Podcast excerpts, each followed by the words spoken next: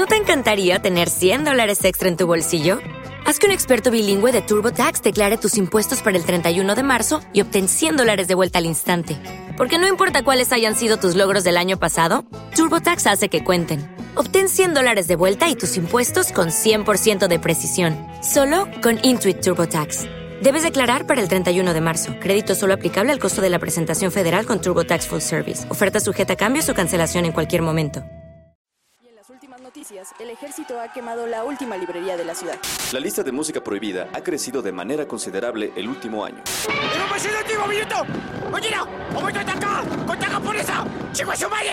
啊 Seguimos informando para Freak News. Transmitiendo desde la capital del imperio, Freak Noob News, lo último que queda. Y damas y caballeros, lamentablemente iniciamos la sección de noticias con el In Memoriam. Ya tenía rato que no iniciábamos con esta sesión. Y pues es que esta semana se dio a conocer el lamentable fallecimiento de Stephen Sondheim, autor de West Side Story y otros grandes musicales.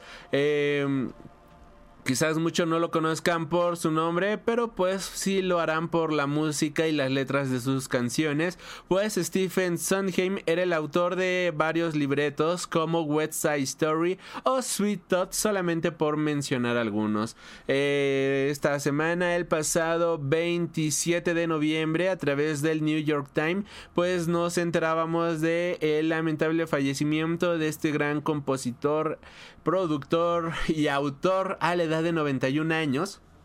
Según ha informado varios familiares al periódico, donde no se ha publicado la repentina causa de su muerte, ya que, tal como ellos mismos han reconocido, hace algunos días estaba celebrando tranquilamente en la cena de acción de gracias con una infancia traumática a causa de la complicada relación que mantenía con su madre, el éxito de Sondheim le llegó muy pronto, con tan solo 27 años de edad, cuando compuso el irrepetible musical West Side Story, que primero triunfó en Broadway y después en el cine. Pero este no fue su único logro, ya que entre sus trabajos podemos encontrar Follies, Company, Sweeney Todd o Into the Woods, todos ellos musicales, pero con una fuerte carga dramática y de crítica social, pues tal como él mismo explicó, él no hacía musicales para hacer feliz a la gente, sino para andar en los problemas de la vida. Indiscutiblemente, pues se fue un grande, descanse en paz. Este, mm, e, e, este autor, vaya, es, es representado en la nueva película de Tic Tic Boom Ahí aparece también, claro que sí, para todos aquellos que quieran ver esta nueva película de Tic Tic Boom. Bueno, pues así, ahí hace una aparición justamente su personaje. Por otro lado, pues entre los galardones que logró, pues recibió un Oscar, ocho premios Tony, un Pulitzer, un Lauren Olivers e incluye una, incluso una medalla presidencial de la libertad que le fue otorgada por Barack Obama en 2015.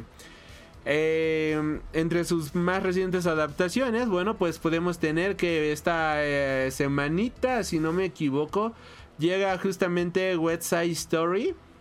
Así que, pues vaya. Bueno, una nueva versión de West Side Story, pues nada, descanse en paz un grande de la industria del entretenimiento. Con esto nos vamos a las noticias deseitas de la fuerza. Y soy Kravitz. Dice que Robert Pattinson es perfecto para el papel de Batman.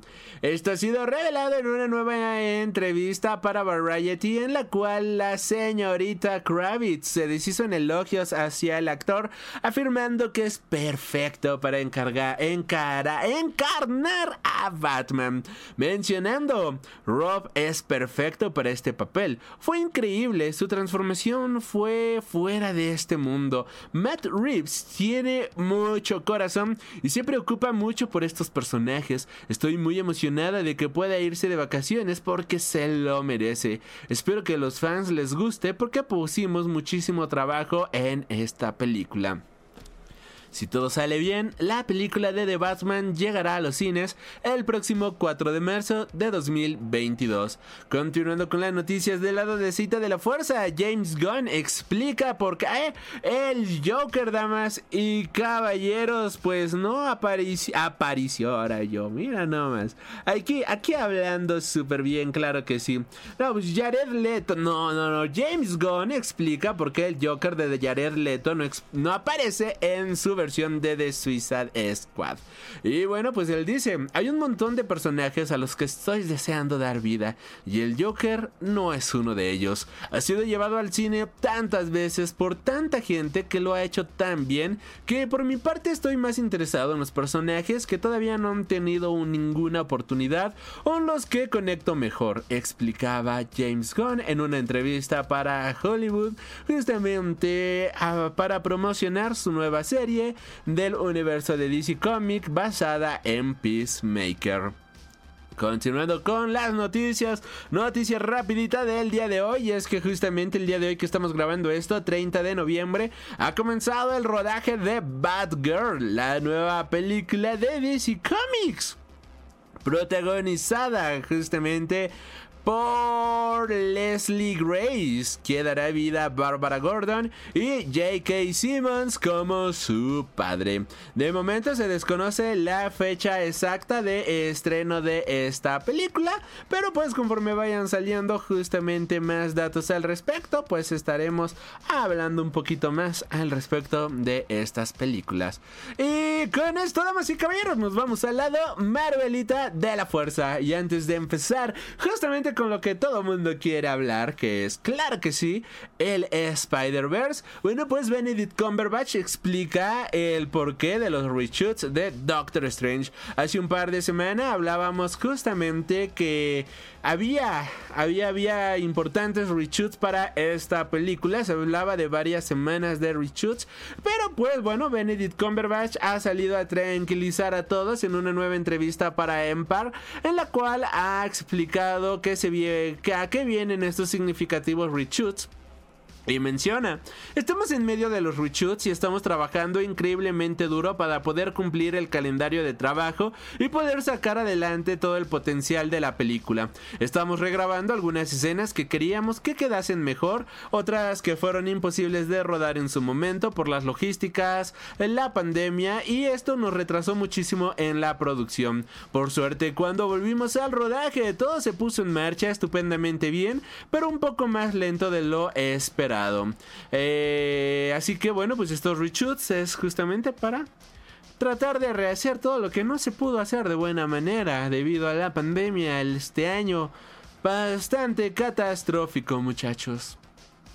Hablando ahora de Ojo de Halcón, bueno pues el estreno de Hawkeye ha tenido muy buenas cifras, pero por el momento se queda muy por detrás de otros estrenos en series de Disney Plus. El primer episodio de Ojo de Halcón ha sido visto por cerca de 1.5 millones de espectadores, mientras que el segundo cayó este 200 millones para un total de 1.3 millones de televidentes.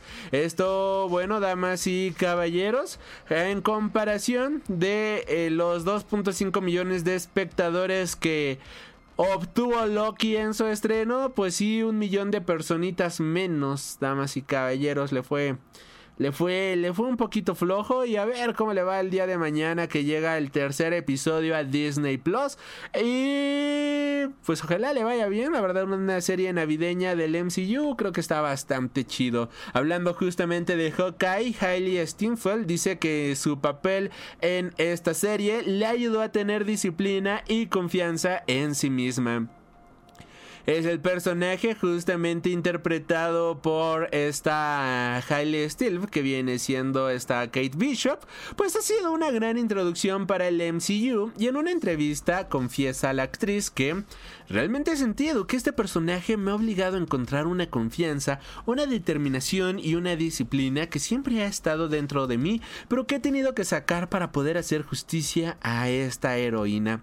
Me siento muy afortunada de haber podido interpretar a este personaje tan querido por los fans.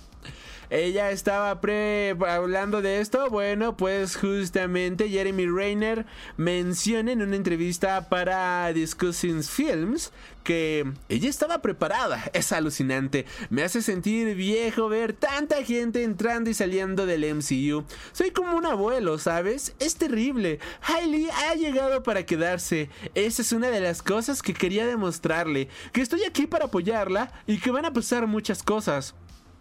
Ya sabes, esto es diferente a otras entregas del cine reconoce el actor en entrevista para Discussing Film.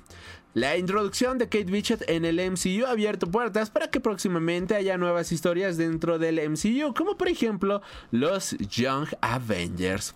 Y damas y caballeros, spoilercito muchachos, spoilercito. Y es que un guionista de Eternals confirma la muerte de cierto personaje.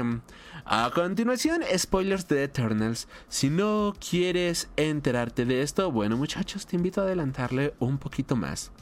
Y ahora sí, damas y caballeros.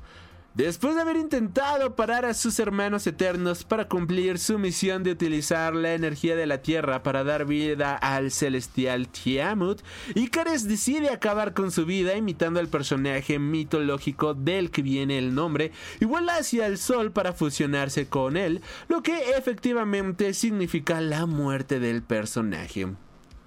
El guionista Ryan Firpo confirma ¿Cuál es la temperatura necesaria para derretir a un eterno? ¿Cuánto tiempo se necesita para derretir a un robot eterno? Icaris no puede soportar enfrentarse a su familia después de lo que ha hecho y él se da cuenta. No creo que piense que esté equivocado, solo está muy arrepentido. Lo siente profundamente. Se arrepiente de la forma en la que ha vivido en este planeta y es una carga muy pesada que soportar. Así que ese acto, su sacrificio, básicamente está diciendo, he cometido un error, pero no puedo enfrentarme a mi familia, no puedo seguir viviendo. Y cuando lo grabamos, lo consideramos un exilio, pero al final se convirtió en algo definitivo. Es un momento en el que se ve que es un sacrificio. Es como si dijera, no puedo servir a los eternos, no sirvo a los celestiales, y si no puedo estar con mi familia, entonces elijo esta tercera opción, lo que para él es como el olvido. Así que sí, está muerto. Damas y caballeros, por lo tanto, parece que no vamos a volver a ver al personaje de Richard Maiden próximamente en el USM, aunque puede que sí sigamos viendo al resto de la familia de Eternals, pues todavía le queda mucho por demostrar a esta familia. Esta película todavía continúa en cartelera y puedes disfrutarla en tu cine favorito.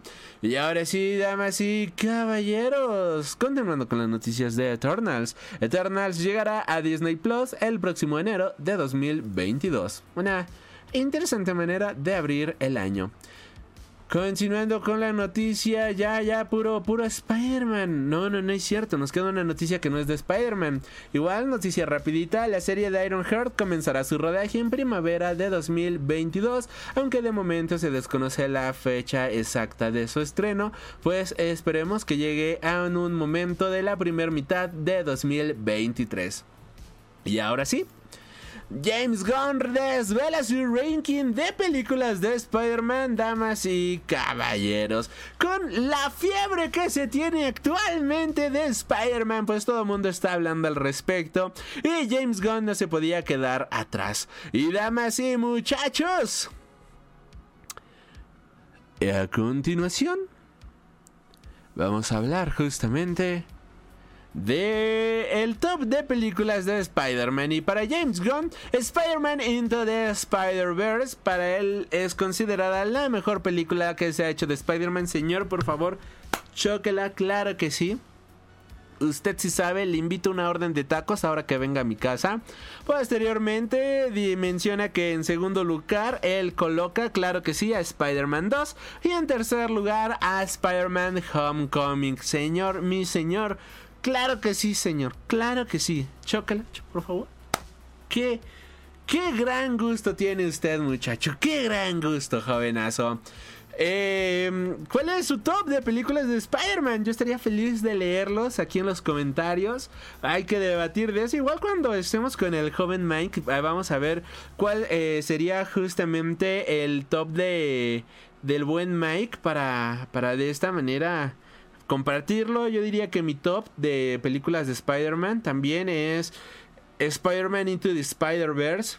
Joya, damas y caballeros. Joya. A mí sí me gusta muchísimo. Spider-Man 2, considero que es una muy buena película. El hecho de poner al Doctor Octopus ahí como villano, sensacional, brutal, increíble, estupendo. En serio, me encanta muchísimo esa película. Em, y de hecho, creo que también Homecoming podría ser la tercera película que más me gusta, ¿sabes? Es, la, es de las pocas películas que tengo del MCU. Aunque me veo muy friki, muy nerd. Y que sí me mama muchísimo el mundo de los cómics y demás. No tengo muchas películas de Marvel Studios porque la mayoría de las películas son de, ok, sí me gustó, pero no como para volverla a ver. Pero justamente vi Homecoming y el villano, el buitre, para mí fue espectacular, fue increíble. Sí me hacía una increíble interpretación de este villano. Creo que la historia es demasiado buena. Y en ese sentido yo sí creo que coincido al 100% con James Gunn. O sea, en ese sentido sí. Sí, sí, sí, también es mi mismo top 3. ¿Y de ustedes? ¿Cuál es su top 3 de estas películas de Spider-Man?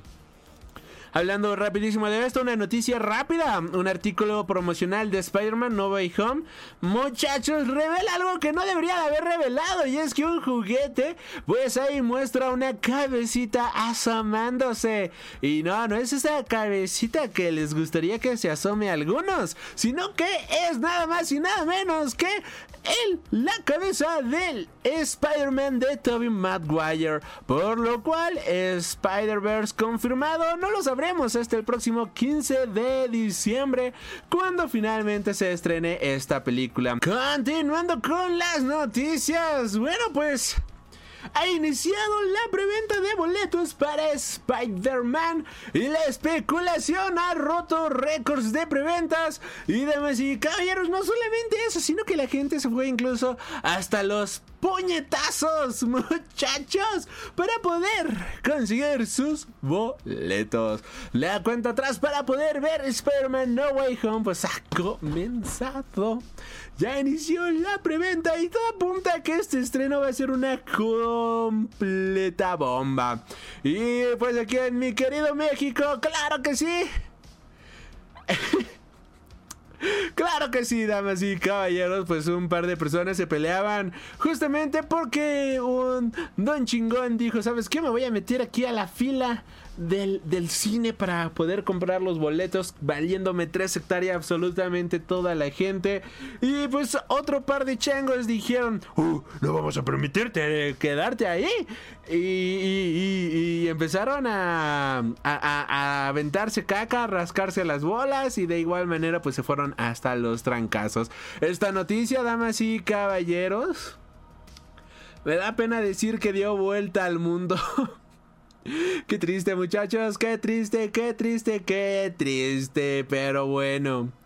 Eh, continuando con las noticias, bueno, pues el sitio Fandango, el sitio web de Estados Unidos para preventa de boletos, pues ha mencionado que tiene los mejores datos de las de ventas en 24 horas desde Avengers Endgame.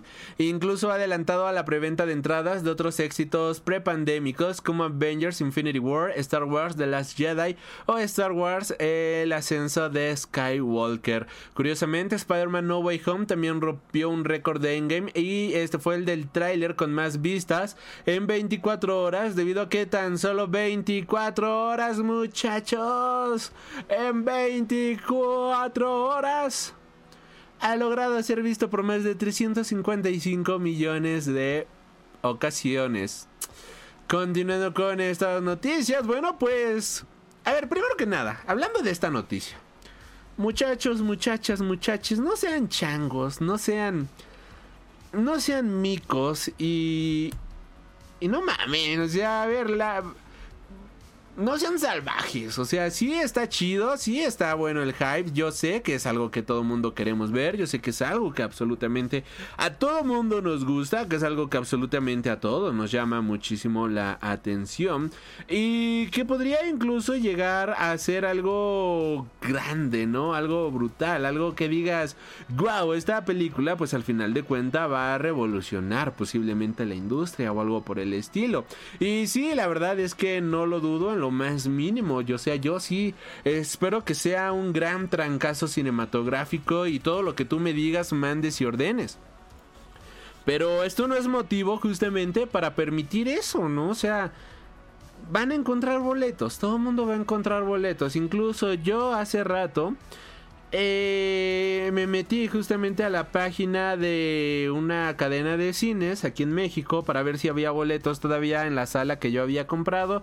¿Y qué crees? Todavía había boletos en esa sala a la 1.40 de la tarde. Sí, me hubiera gustado estar en la primer función, para ser muy honesto. Pero, ay, come on. La primera función, 11 de la mañana, 10 de la mañana. A mí me toca a la 1 de la tarde es muy buen horario, seamos muy honestos, es una muy buena hora.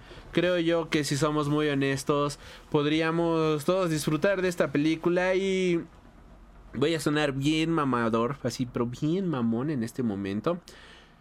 Pero la película no se va a ir del cine. O sea, la película va a durar muchísimo tiempo en cine. Y de verdad, si no me hubiera tocado para el primer día, sin ningún problema lo hubiera ido a ver cualquier otro día. O sea, no hay problema. Sí, el hype está muy recio.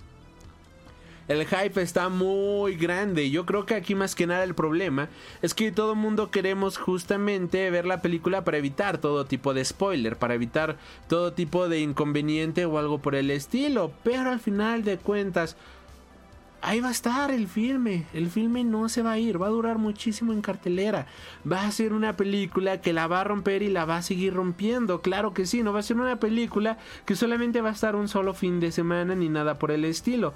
Ahora, si lo que queríamos era justamente estar el primer día para el tren del mame, para subir este spoilers y demás, bueno, pues ¿qué crees?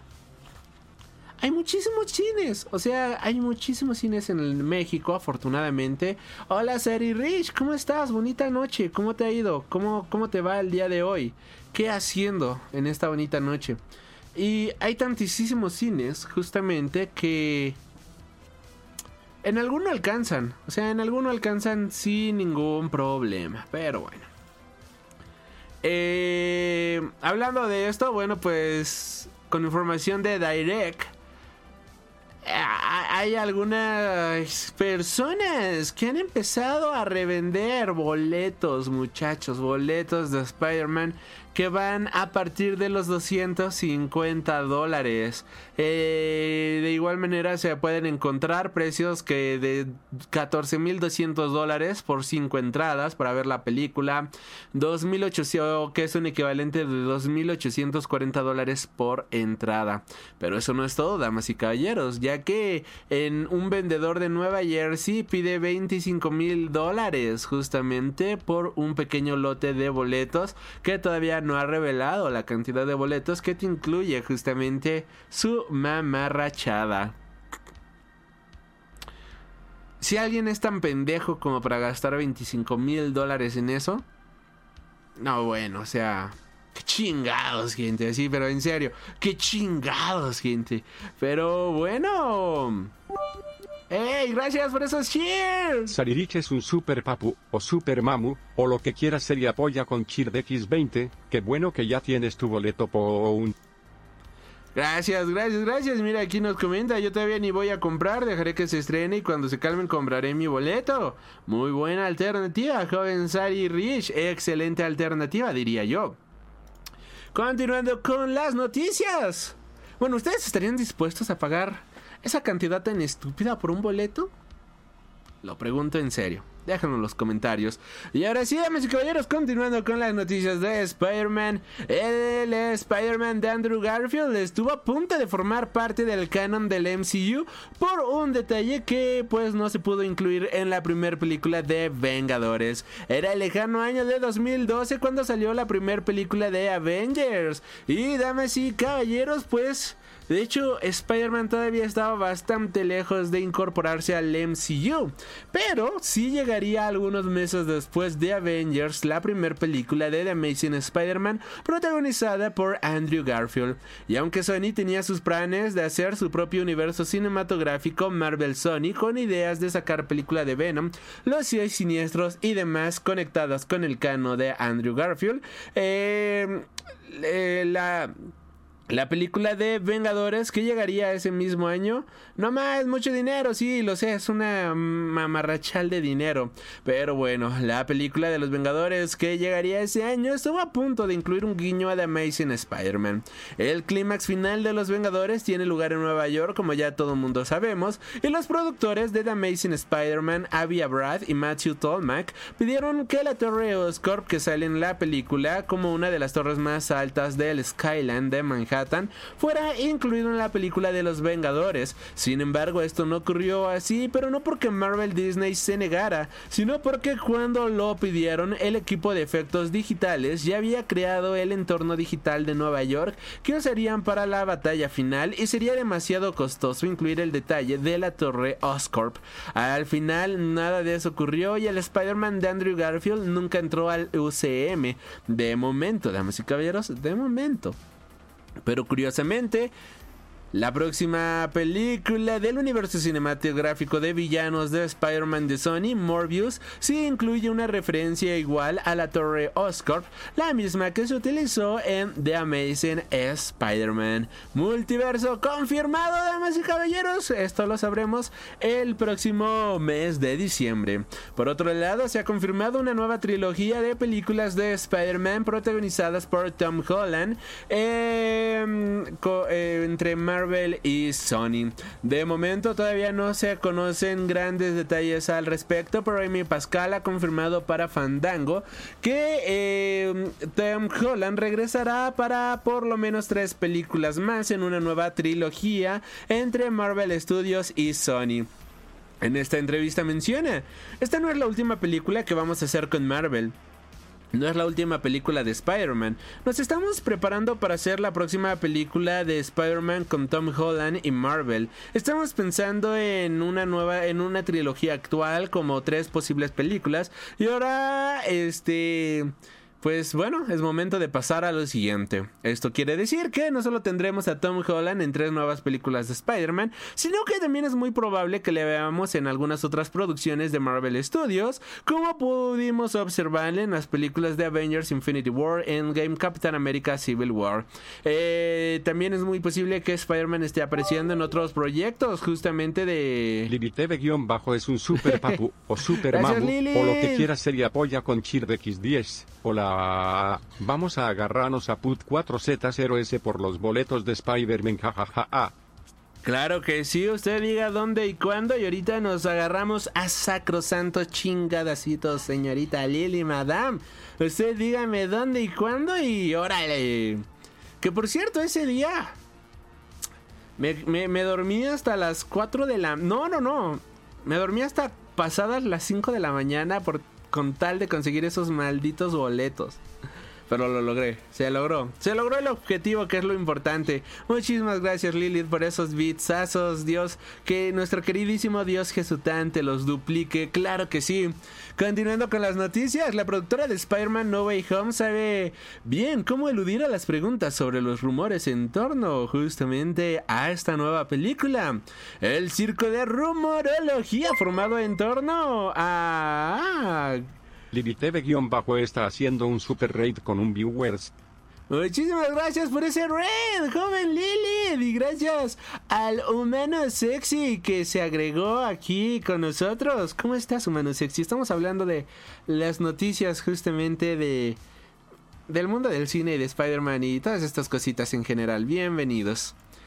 Hablando de esto, bueno, pues este se me fue el pedo, pero bueno, Amy Pascal, productora ejecutiva de Spider-Man No Way Home y copresidenta de Sonic Pictures, ha sido una de las entrevistadas por Fandango. Eh, sin embargo, Pascal ha sido más tajante a la hora de abordar preguntas sobre todos esos rumores que circulan por la red y dice, ¿sabes lo que voy a responder? No queremos hacer ningún spoiler a nadie sobre la película. Ese es uno de los grandes problemas que hay ahora, que mucha gente va al cine sabiendo casi todo lo que sucede en la película. Queremos que los fans tengan una experiencia cinematográfica completa. Y pues muchachos, esta experiencia llegará el próximo 15 de diciembre. Si es que si es que alguien más poderoso que nosotros así lo desea. Tom Holland, por otro lado, habla sobre la nueva trilogía de Spider-Man, aunque se muestra bastante reservado de momento, mencionando que solo diré que tenemos cosas muy muy emocionantes de las cuales hablar. No sé qué serán ni lo que implicarán, pero parece que tenemos un futuro brillante por delante, como he dicho antes, Spider-Man vivirá por siempre en mí. Y pues sí, no, ni modo de decir, ay, sí, claro que sí, la siguiente película vamos a hacer esto o lo otro. Pues no, jóvenes, pues no. Mm. Ah, y con esto llegamos al final de las noticias de Spider-Man. La verdad, una noticia, una semana bastante movida. Eh, para todos los fans de Marvel. Eh, joven Lily, ¿tú ya conseguiste tus boletitos para Spider-Man? ¿Sí la irás a ver? Cuéntanos, por favor. Creo que, mm, si no me equivoco, todavía no vas al cine desde que empezó esta maldita pandemia.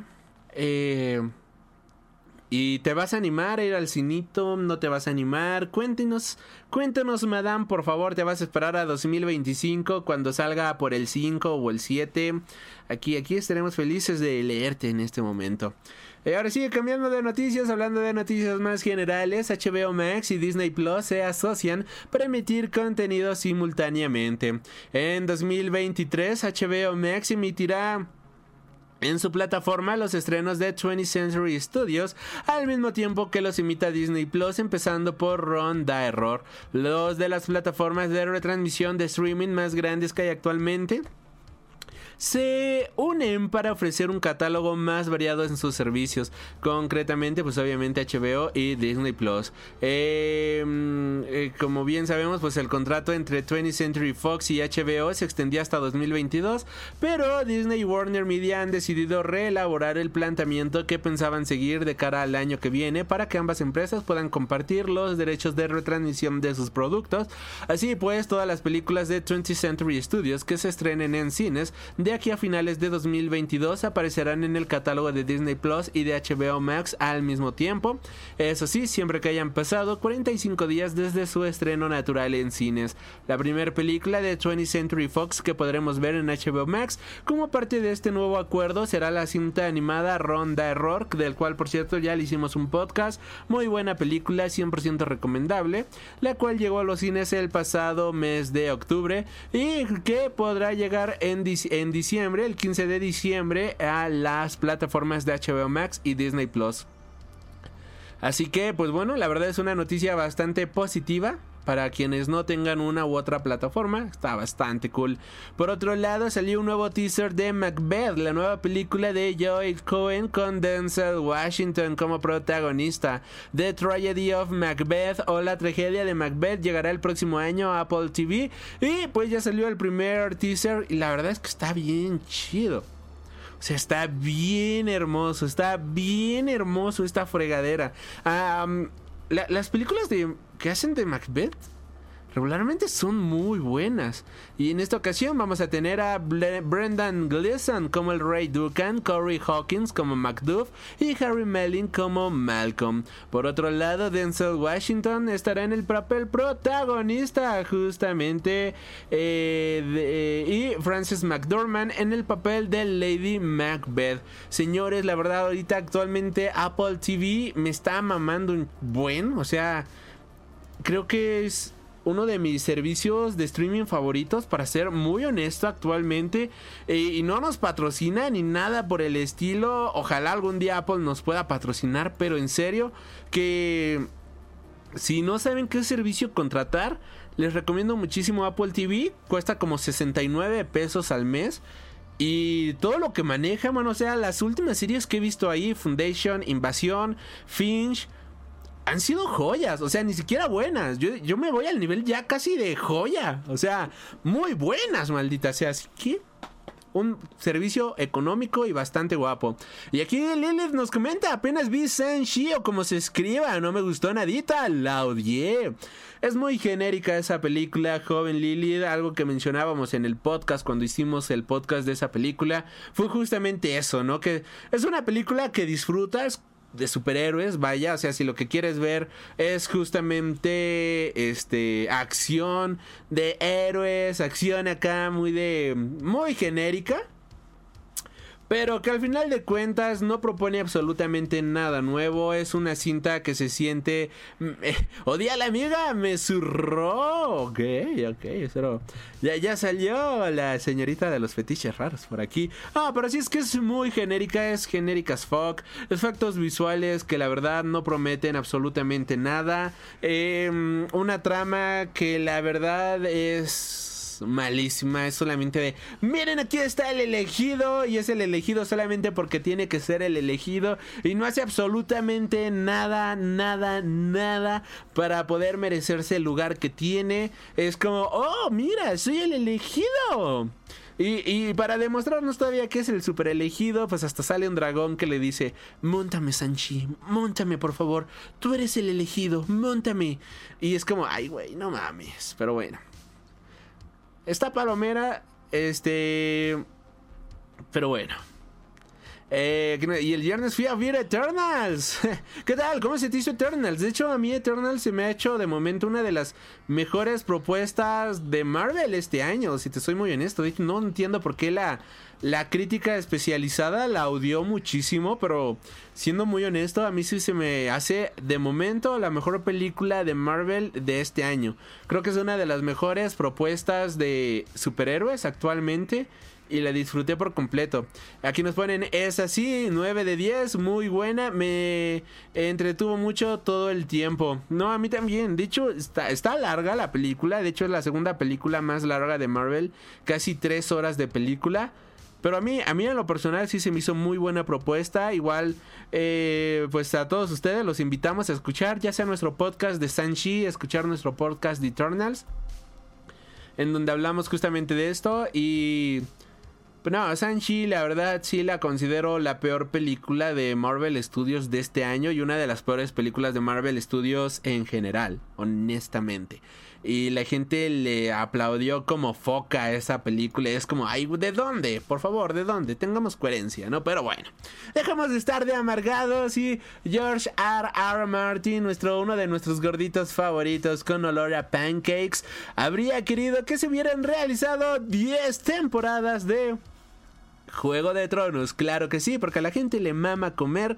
Pues el señor menciona que este a, George R. Martin presionó de hecho HBO para que Juego de Tronos tuviese 10 temporadas y un total de 100 episodios. Lamentablemente, bueno, pues la cosa no salió como lo planeaba el buen George Martin y la serie de HBO contó con un total de 8 temporadas y 73 episodios, reduciéndose el número de capítulos en las últimas temporadas. Si bien el final de Juego de Tronos no dejó muy buen sabor de boca entre los fans de HBO, pues se sigue apostando al universo creado por George R. R. Martin con la realización de, nuevo, de dos nuevas series spin-off, teniendo entre sus próximos estrenos eh, La Casa del Dragón, que servirá de precuela de la serie original.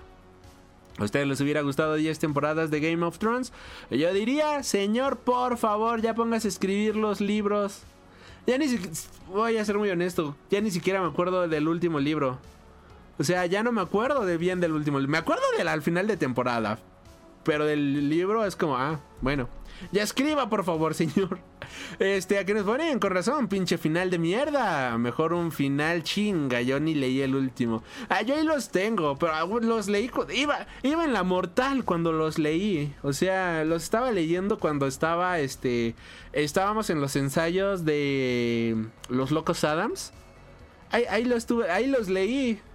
O sea, ya llovió, muchachos. Estamos, bueno, para los que no ubiquen esta referencia de vida personal, creo que fue 2015, 2016. Más o menos cuando leí esos libros. No, manch, ya, ya fue, jóvenes, ya fue. Sí, sí tendría que volverlos a leer honestamente. De hecho, sí me gustaría volverles a dar una releída. Ahora que acabó la serie, quizás darme un este una refrescada mental, claro que sí, un poquito más para ver, em, pues, pues para disfrutar, ¿no? Un poquito más la lectura y que el señor ya acabe esos libros, ojalá los termine. Ah, sí, ya, ya llovió el tiempo, ya llovió el tiempo. Em, noticias rápidas, Shocky tendrá temporada 2 tras el estreno que ha tenido justamente la nueva serie, esta nueva eh, temporada de Chucky.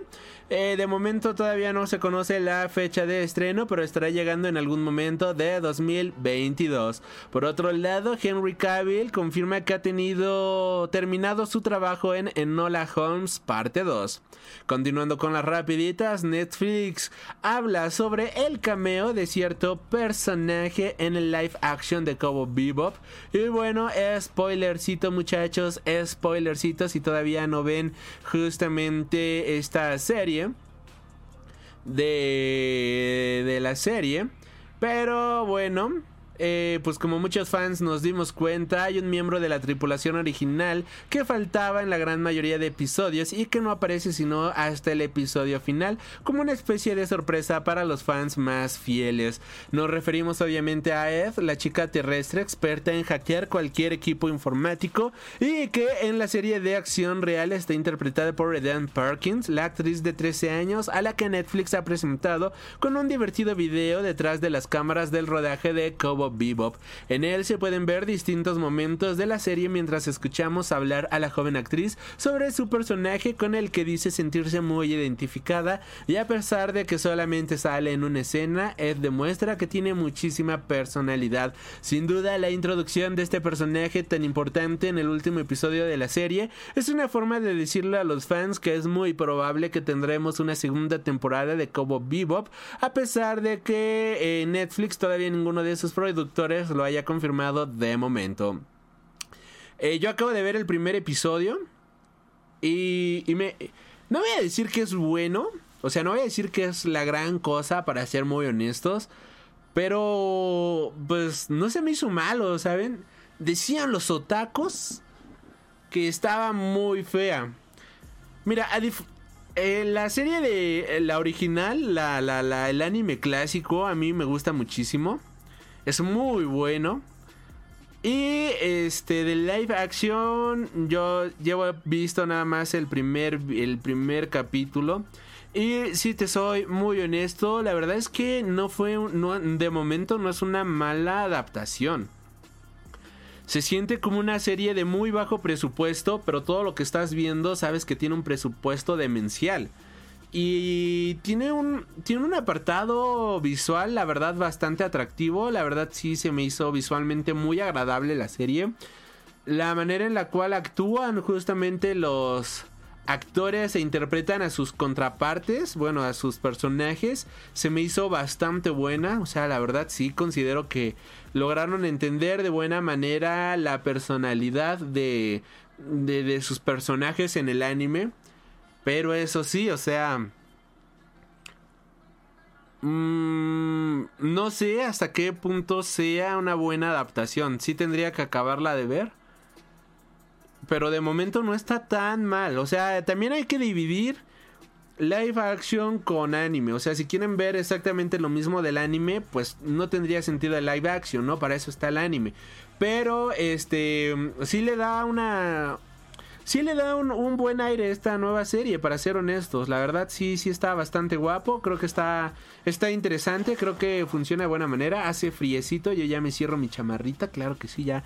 Yo ya todo aseñorado aquí tapándome del frío. Y eh, en general, bien, empezó bien. Ah, también vi el primer episodio de La Rueda del Tiempo. Me gustó mucho el primer episodio. Yo creo que estas series me las voy a estar chiquiteando. La que ya también ya estoy a punto de acabar, ya voy en el episodio 6, es la de Arcane. Qué pinche joya de serie, en serio, Arcane de, de LOL League of Legends. No manchen, o sea, qué belleza, o sea, de esas veces que ves animación, pero una animación tan brutal, tan increíble, tan fenomenal, tan estupenda que hasta te dan ganas, que, que se te sale la lagrimita y dices, no puede ser posible que lo que esté viendo es real, ¿no? Hay una parte en el episodio 5, si no me equivoco, en el cual pues esta Jinx está peleando justamente eh, con una mm, con una máquina entrenadora. Güey, qué belleza de animación en esa parte. No, no, no manches, no, no, no, no, no, no, no. Qué chulada. La historia muy padre, la verdad. Y me falta, me falta todavía el episodio 7, 8 y 9. Muy buena. Yo, yo espero eh, ya acabarla de ver y próximamente estar hablando también de esta serie aquí. Me da orgullo ser niña rata de League of Legends. Chulada de serie. Muy buena, eh, la verdad, muy, muy buena. Ahora sí, 10 de 10, señores. 10 de 10. Eh, ya para cerrar con las noticias del día de hoy, que me desvíe bastante. Eh, pues, damas y caballeros, han salido unas nuevas pruebas de fotografía de Jason Momoa como Eric Driven en el cancelado remake del Cuervo. Aunque este remake, pues, ya ha sido cancelado, pues han salido las pruebas de fotografía justamente de Jason Momoa. Y madre de Jesután, qué belleza, luce brutal este señor. Las fotografías y un, breve, video nos muestran a Jason Momoa luciendo la icónica pintura facial de Eric Draven que habría llevado en parte de la película. Hardy mostró su interés en sacar adelante su proyecto de remake de El Cuervo para adaptar a los nuevos tiempos la novela de James O'Barr. Este, el video, no mames, no mames, no manches, o sea... No manches, ojalá, ojalá algún día alguien pueda retomarlo porque se veía de huevos. Se veía increíble, maldita sea. ¿Por qué? ¿Por qué lo cancelaron? No lo sabemos, pero bueno. Hasta aquí las noticias del día de hoy, muchachos. Espero que les hayan gustado. Te recuerdo que si estás escuchando esto a través de Spotify, Amazon Music, iBox, TuneIn Radio y demás, estamos completamente en vivo a través de Twitch y también para todos los que nos están escuchando a través de Twitch, te recuerdo que estamos que puedes encontrar esto en versión podcast a través justamente de las retransmisoras que acabamos de mencionar, como lo viene siendo este Amazon Podcast, eh, Apple Podcast, Google Podcast, Spotify, iBox, TuneIn Radio, Mixcloud y varias retransmisoras más. Y con... Eh, ¡Ay, muchísimas gracias! guion bajo es un super papu o super mamu o lo que quieras ser y apoya con Cheer de X50. Todo porque te gustó Arkane, jajaja. No mames, Lili, muchísimas gracias por esos bitsazos.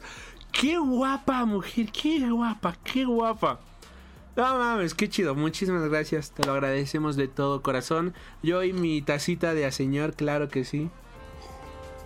En serio, muchísimas gracias. Eres una super papu. Has tenido el honor de escuchar Freak Noob News, tu programa de cultura geek.